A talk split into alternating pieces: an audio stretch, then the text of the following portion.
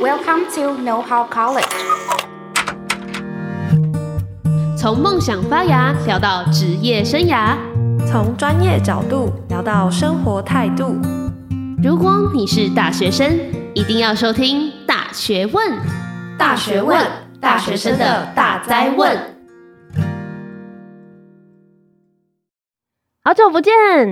欢迎回来，《大学问》大学生的大灾问。我是今天的主持人 Evan，我是今天的客座主持人 Lisa。也不知道大家这学期有没有选课人品大爆发，或者说加签加很顺利呢？然后 Evan 这一次在看那个课表的时候，就发现，哎，好像很多科系都有很多一些新的课名，是什么创新 blah blah blah blah，或是一些什么冠上比较创意的一些名称。然后就还蛮好奇，说，哎，好像有越来越多学校其实都有慢慢在往所谓的创意或是创新的一些课程发展。甚至有一些学校直接成立了一个所谓的创新系。那么这些课程或是这些系所到底在学什么东西呢？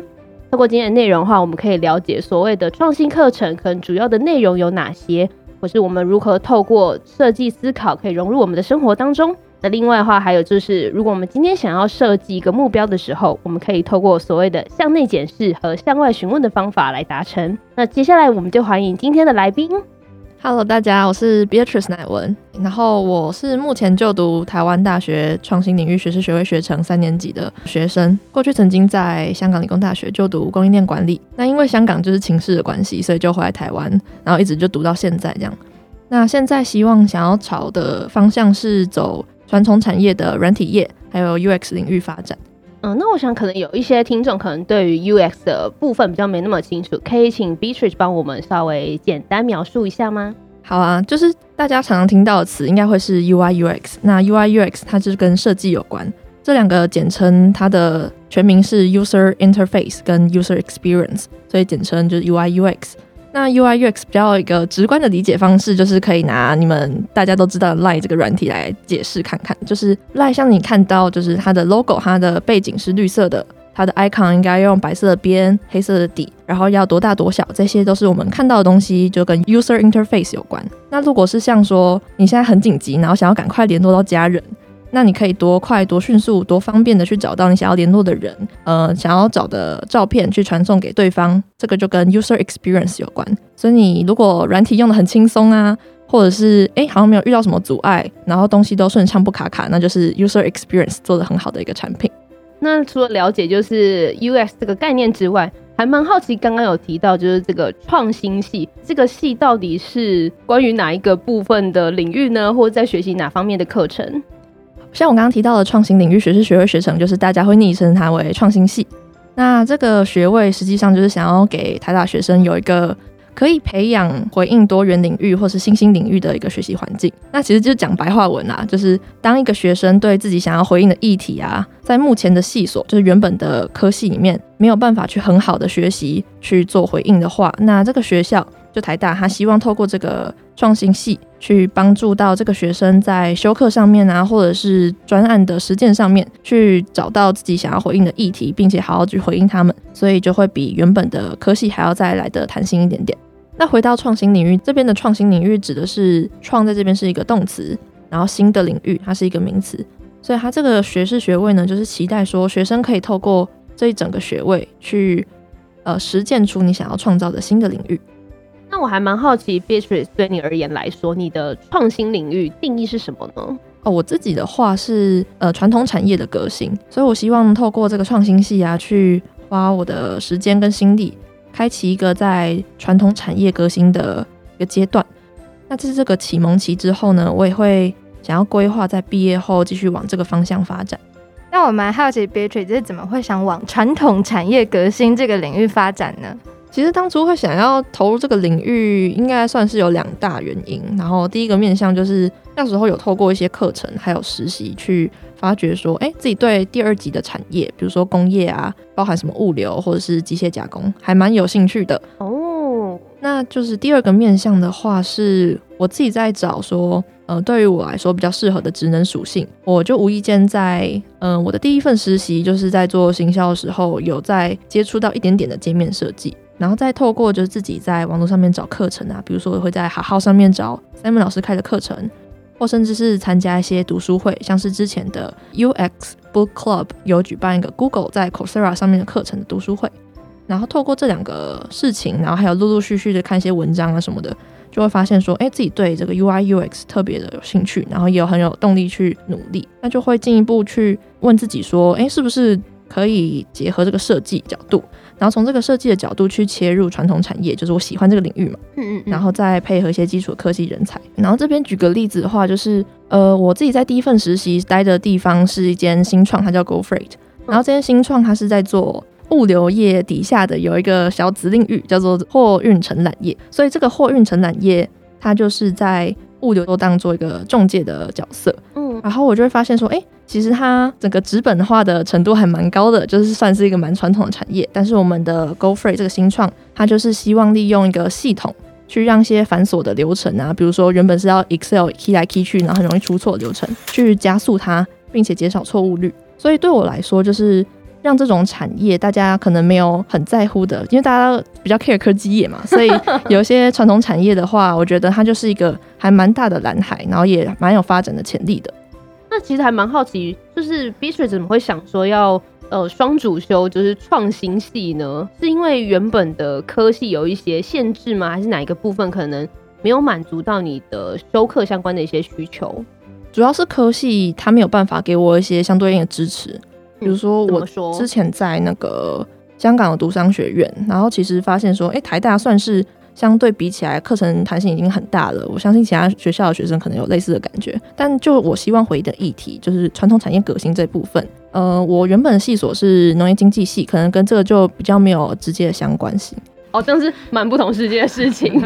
对对对，所以就做这方面的探索实践的话，还是可能要靠自己比较多。然后就刚好遇到这个创新系这样。所以像是创新系给你一个相关的媒介，让你有机会去更进一步的了解你想要做什么，以及你如何实践吗？对，就是创新系还蛮特别的地方，就是它会有很多学分是关于你必须去某一个场域去观摩，或是去操作的。对对对，透过比如说异地学习或者是专题实作课程，然后去发现说自己到底想要实际去操作什么样类型的事情。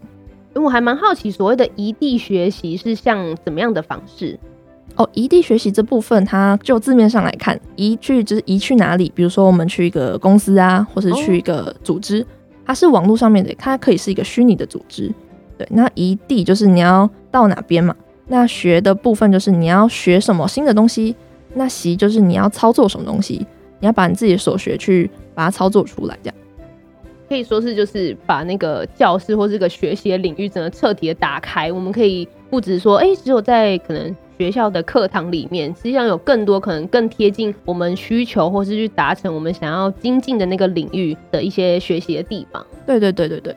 哇，那这样听起来真的很像，就是那种组乐高、组积木啊，就是我们真的去实做，然后去组装一个东西。那想问一下 Beatrice，就是呃，创新系的课程是不是也是透过这样一步步组装，然后呃呈现出来的？对，那创新系除了刚刚讲到比较实际操作面之外呢，我们还有一个是可以自己去找呃模组的课程，就是学校的每一个系都会开自己的领域专长。对，然后领域专长里面可能会夹带很多的课这样子，所以我们在这个创新系去选说你想要回应的议题，就可以自行挑选两个以上的领域专长。那以我来说的话，就是我选择的是图书资讯系的资讯设计跟视觉叙事的领域专长，因为它跟 UI UX 有相关。那还有我会选的另外一个是工商管理系的营运商业数据分析的这个领域专长。因为这个东西会跟比如说传统产业，或者现在甚至科技业的一些营运能力会有关。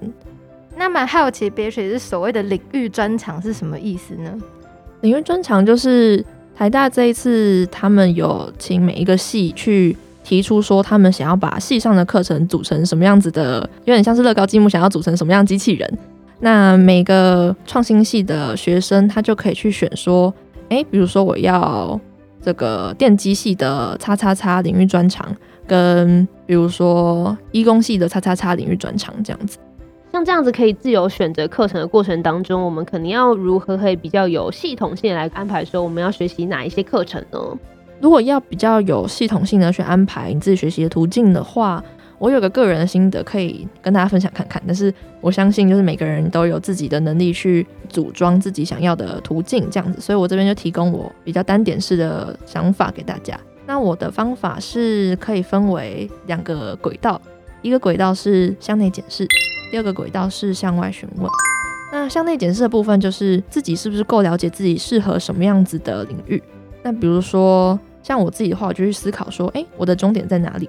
终点就是毕业时候，我希望我自己是什么样子的？我想要我的毕业专题长什么样子？毕业专题是不是有大致的轮廓？那有了这样子的终点之后，会以终为始去回推说，那我接下来在短中长程应该要达到什么样子阶段性的里程碑？那就我就去拆解说，哎、比如说我毕业专题，我希望这个东西应该是要有大公司在里面，那我希望跟传统产业有关。然后我也希望说，我可以做的事情是比较偏向 UI UX 的，就会有这些子领域，我就会看说这些子领域到底哪些比较重要啊？比如说我发现 UI UX 它就是需要很多心力去练习的一个领域，那我可能就会把时间的比重或者是心力的比重把 UI UX 拉得比较大一点点，就大概是以终为始的方式去建立自己说，嗯，我应该在这个短程，比如说三个月内，或者是这一年内要达成什么样的目标，才会达到就是我毕业时候的样子。那想问一下，Batre 是向外询问的部分又是什么意思呢？哦，向外询问部分就是，比如说像我们平常有问题，可能就会问学长姐啊，这些都是向外询问。那比较值得一提的是说，创新系的学生，像我们自己都会找自己的指导教授，还有业师这几个角色。那我相信，就算不是台大，也不是创新系的学生，你们都可以透过一些方法，比如说，你可以在 Facebook 上面找到自己在该领域觉得诶蛮欣赏的人，可能就去私讯他们。或者是说，你就去 Medium 上面看看，说有没有类似跟你同样领域、同样兴趣的人，去 follow 他们，它都是一个向外询问的展现。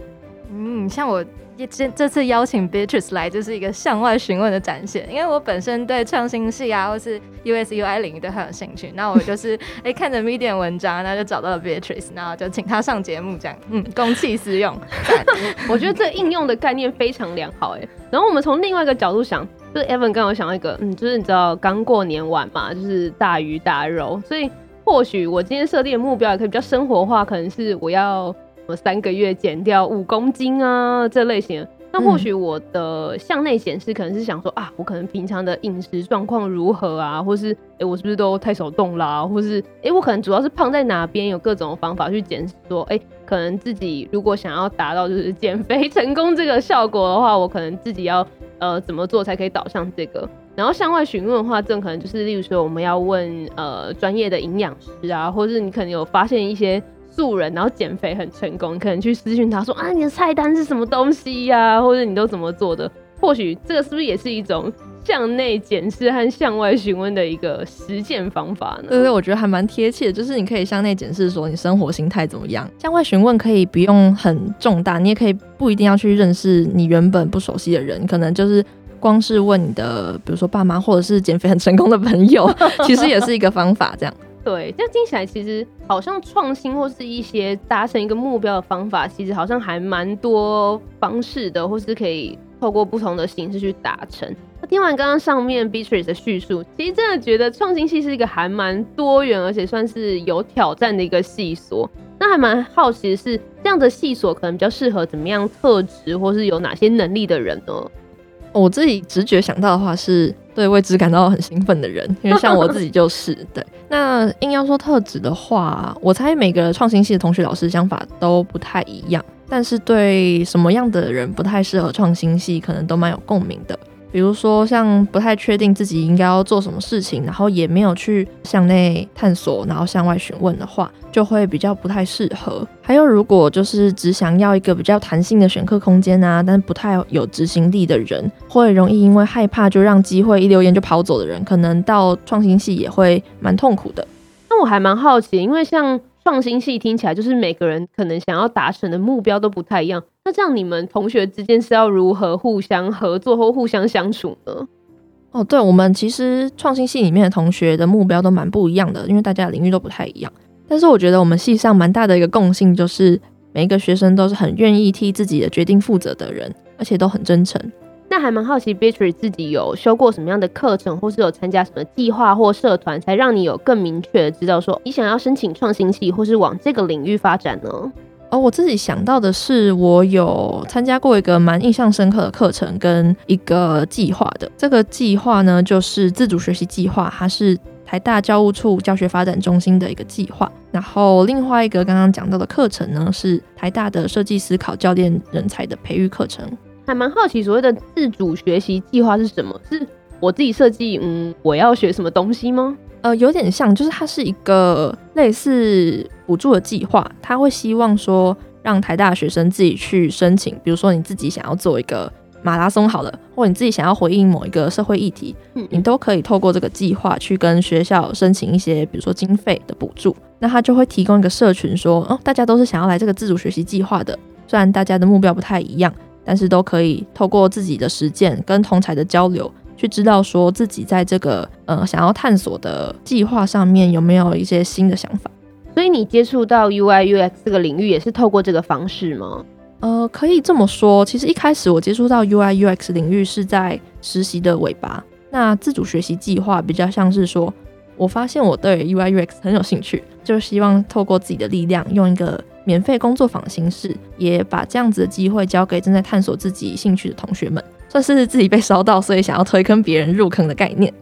那另外一个是刚刚有提到所谓的设计思考教练课，这门课又是在探讨什么样的议题，或是哪哪些的内容？设计思考教练课呢，其实就是要培育具有设计思考能力，或是带设计思考工作坊的教练的一个课程。那这个课程对我来说，它是一个可以透过一些很接地气的工具，还有一些团队合作，去重新认识设计思考对自己来讲的意义，然后也让我去重新思考说，哎，跟人合作去解决人跟人之间的问题这件事情。那带着这个课程的新的体验呢，我觉得对于有些具有 UI UX 倾向或者是有设计思考成分的问题，我就更好奇了。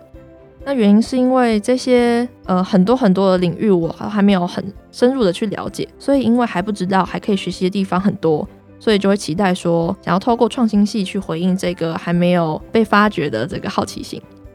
讲到这个设计思考，其实我们之前也有就是邀请到左边茶水间的 Zoe 来跟我们分享说，如何透过这个概念来就是设计自己的人生。所以对于 Beatrice 而言，那你觉得设计思考的意涵又是什么？或者说它可以如何融入在我们的生活当中呢？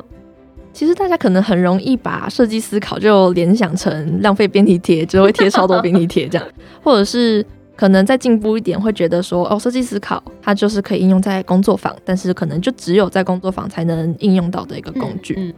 但是对我来说，设计思考还蛮有趣的，就是每个人呢，啊，对设计思考这样子的概念或是方法论有不同的理解，甚至同一个人在可能人生不同阶段遇到不同的问题，对于设计思考的认知也会发生一些质变啊。所以像是我还蛮菜鸟的，那自己的想法就是设计思考是一个。很多工具箱其中的一个工具，那可以拿这个工具包里面很多的小的方法，比如说我们知道设计思考有五个阶段，有同理、定义、发想、原型跟测试。我们可以把这些小的工具啊，就可以做一个拆分的应用。那举一个比较生活一点的例子的话，就是我们可以去拿同理阶段的不预设立场的心态，让一些比如说你现在跟爸妈吵架，你不知道怎么样去跟他和解。或是你不知道怎么引导话题的话，你可以用这样子不预设立场的心态去知道说你应该要怎么样去回应一个比较僵持的局面。然后我们也可以拿这些工具们的组合，就那五个步骤去进行一个完整的专案，然后解决一个身边的问题。那可以请 Beatrice 帮我们举一个实际上的例子吗？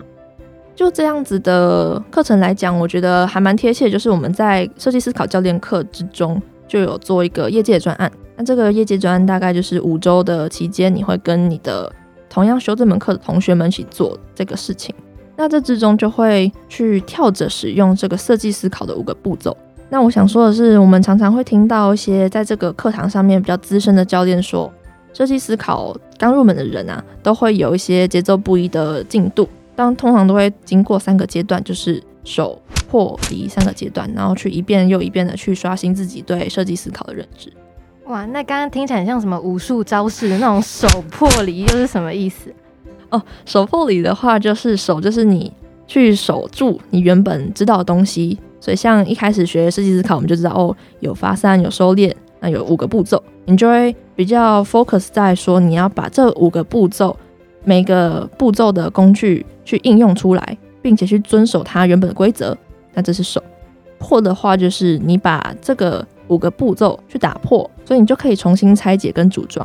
所以像我的话，可能我们就会先搞不好先从定义开始，然后就直接做一个原型，之后我们再回来同理，对，然后进行测试什么的，你就会透过这些组装的方式。但直到这个阶段，这个破的阶段都还是有设计思考的影子在。那真的很高阶，我自己还还没经历到啦。但很高阶的话，就是离，就是你直接离开这个设计思考的框架了。你可能在呃日常生活中，或者是在做专案的过程中，你不会想到设计思考里面到底有什么工具。所以这就是很常见设计思考刚入门的人会经历过的三个阶段。其实我觉得这概念，我刚刚突然有想到，很像武侠小说里面曾经有那个“此时无招胜有招”，有点类似像这个概念，嗯、是你从一开始学习某一个固定的可能动作招式，然后到后来你好像理解到这个武学里面的一个精髓，然后到最后是融入在你的就是每一招当中，嗯，可能就是这种无形的，反而才是哎、欸、真正的大绝招。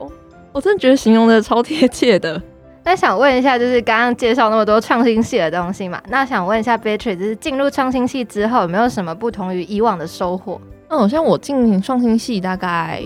一个学期多，然后我觉得目前来讲最重要的收获是说，我可以看见来自不同领域的人，他们针对自己想要处理的议题，都有一些很热切的追求，还有对系上事物的很用心的感觉。那有别于以往之前可能比较竞争的环境啊。我发现说这样子的一个系跟一个这样氛围，对于我自己观察自己想要的生活有一些新的启发。再就是我自己也另外花了一些心力去帮助学系的制度，可以往一个比较完善的道路迈进。所以就会让我想到说，其实，在看似很平顺的系统里面，比如说我们都很习惯这个选课啊，或者是很习惯加签，去很习惯期中考、期末考。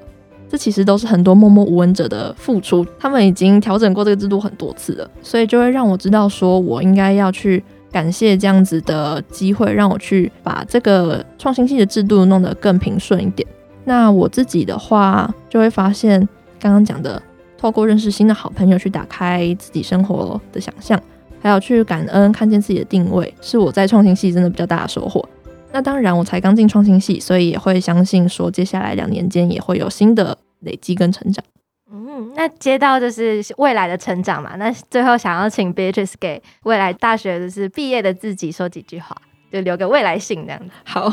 蛮好奇的，就是你想要给未来的自己怎么样的话呢？我自己在想，就是创新系它是一个真的还蛮模糊的一个场域。那我自己也不太想要限制自己太多，所以我猜我想要会跟毕业的时候的自己讲的话是，嗯，我跟每个人一样都有创造能力，只是说有时候会从体感的时间上面去发现，好像时间还没有到，或者是能力还不足，但也没有关系，只要可以陪好自己，按照自己的节奏去迈进，去找到自己理想的样子都很 OK。那我还蛮好奇，如果回过头来，不是跟自己对话，而是跟可能还没有找到目标，或是不太确定自己要怎么实践的，可能小大一啊，刚进入的新生来说的话，你有哪一些建议，或是你有哪一些推荐的文章或是方法，可以辅助到大家？呃，这个世界就很多有些主流或者是比较非主流的一些观点，都会告诉你说你应该要怎么做。那包含自己会有自己一些新的观点，可能不是那么符合主流。所以在这个主流意见，比如说像是要追求效率啊，追逐一些比较呃大众定义的成功的这样子的风气里面，我觉得每一个人都可以去保有自己的想法，甚至是去发现说自己的想法不一定是大家也共同认为的，去打开自己的那个心胸，然后去接触一些新的东西。像我就会发现说，现在社会上面就有很多的观点，可能是来自于自己，或者是来自于你的同才、父母。甚至整个社会的这个风气，但即使是这样子很扰乱、很迷惘的过程中，我们都是有权利也有能力去建立自己的生活风格的。这是我想要跟小大一讲的话。其实这个生活永远都会用很多的变化或很多的困难去打扰你，甚至打坏你，但这都不阻碍你跟我都还是一个很棒的个体这件事情。我觉得 Beatrice 讲的超好，就小大二就是收获良多这样。那我想要回应一下，就是因为我们今天刚好聊的主题是创新系嘛。那其实大家就是在大学探索自己的时候，可能会拿科系的框架去绑住自己，就是哦，大学可能开给你五十个科系，然后你就只能从里面寻找。对。那其实就是因为台大有这样的机制，那其实其他学校可能也会有，就是大家可以试着去找自己喜欢的，然后去跳脱科系的框架，然后去找真的自己创新一个领域。嗯嗯，我觉得会感到迷惘都是很正常的，会想要依照自己的课系去走也是很正常的一件事情，所以不用去否认它。那我觉得可以不用气馁的方法，就是你可以去看见说，呃，有还有很多的机会，只要你有一些，比如说找资源的能力啊，自己去积极发展的能力，那你就可以找到，比如说一些选修课，或者是校外活动、校外的组织等等的去参加。那我还蛮好奇，所谓找资源的能力，到底要怎么样培养比较适合？我觉得找资源的能力，它是一个嗯需要多看多听的能力。但是讲这么浅，可能大家没有什么感觉。我觉得有可能这件事情的本质是一个积极的程度。那为什么有些人会比较害怕去踏出那一步呢？是因为你可能还对自己的自信心没有那么足够。但是我觉得只要是人，我们都还在一个探索阶段，我们都还有一些行塑的空间，还有一些成长的空间。所以不用因为自己现在还没有那么的漂亮，没有那么的完美，去限缩自己的脚步。然后这就让我想到，我最近才看一个之前超级夯的，就是斜杠斜杠青年的实践版这本书。然后它里面就有讲到说，你要怎么样去调整你的心态。然后我蛮相信这件事情的，就是你做的好事情不单单只是因为你能力很够，要是有一个良好的心态作为最大的主力的话，你自己的能力就可以慢慢去 pick up 起来。所以要怎么样去调整那个心态呢？我觉得有一个概念我还蛮想要分享的，就是我们刚刚有讲到说，其实我们有很多外界的声音在干扰我们，但都不阻碍我们是很棒的个体嘛。所以我们是一个很棒的个体，不是因为你超级努力把自己逼到极限，所以才很棒，是你本来就已经是很棒的人了。像我最近就读到一个蛮有趣的东西，我觉得可以跟这个做回扣，叫做精善修复，可能大家没有听过。金是金子的金，然后善是修缮的善，这样子的功法呢，它是怎么做的？它是用呃一些金属啊，比如说是银，它会去把比如说坏掉的、破掉的一个碗好了，用金属去把裂缝填补起来，然后把这些破掉的碗的不同部分把它衔接起来。那这个容器我觉得就蛮厉害的，因为它成为了一个去大方承认自己裂缝，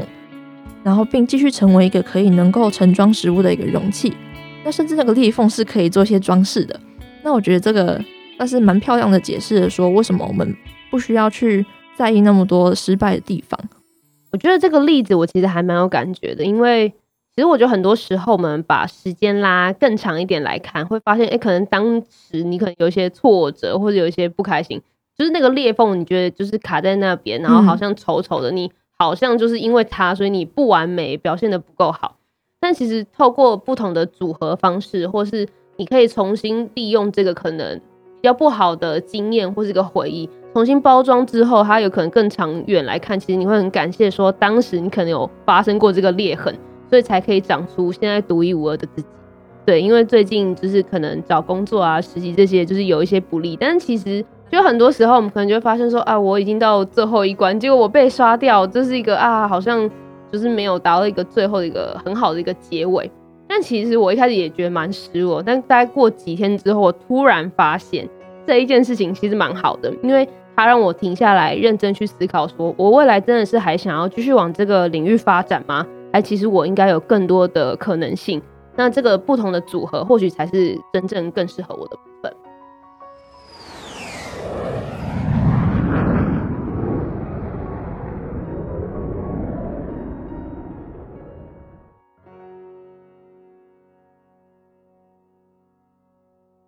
那想问 Beatrice，除了 Medium 啊，还有哪里可以找到你呢？呃，在我的 Facebook 还有 Medium 上面呢，我都会不定期的更新自己的一些心得想法，然后也很欢迎大家来 Facebook 找我玩这样子。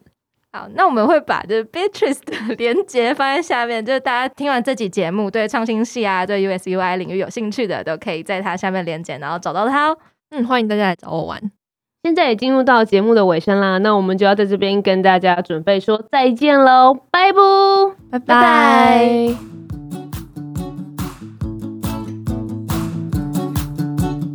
喜欢我们今天的节目内容吗？后面还有花絮哦。新的反而才是，喂、欸，真正的大绝招。是不是很难接吗？我觉得很有道理的。我刚正马上想到，所以我马上举我。我就说，我觉得讲得很好。我我我，我被震惊到了。你说吴招生有知道这个吗？我刚真是突然秒想到，而且我刚刚脑中还是一直在想说，是张是是张无忌吗？对，应该是张无忌。然后就是讲说张三丰，我想说需不需要讲那么细？应该不用。好，没有关系。刚刚讲到这个，好。